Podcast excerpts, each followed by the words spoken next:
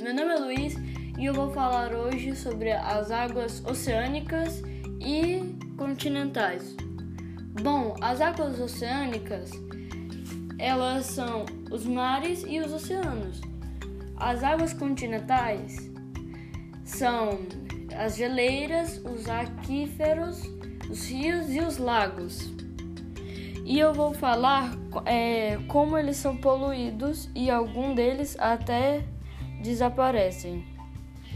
Bom, os rios é, eles podem desaparecer se você é, desmatar as árvores em volta dele, porque as árvores seguram a terra e a terra não cai em cima do rio. Se você desmatar todas as árvores em volta do rio, o rio a terra vai começar a, a cair dentro do rio.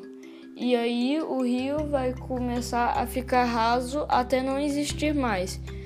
E os mares, eles podem ser poluídos com os rios que é, as pessoas estacam nele.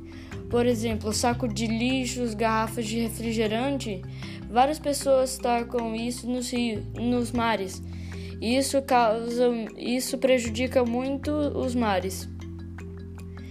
E se um jeito de resolver é se, a, se nós a gente pudesse é, recolher os, os, os lixos perto dos mares para não poluir os mares e não desmatar árvores em volta de rios, porque isso pode prejudicar o rio e fazer com que ele desapareça.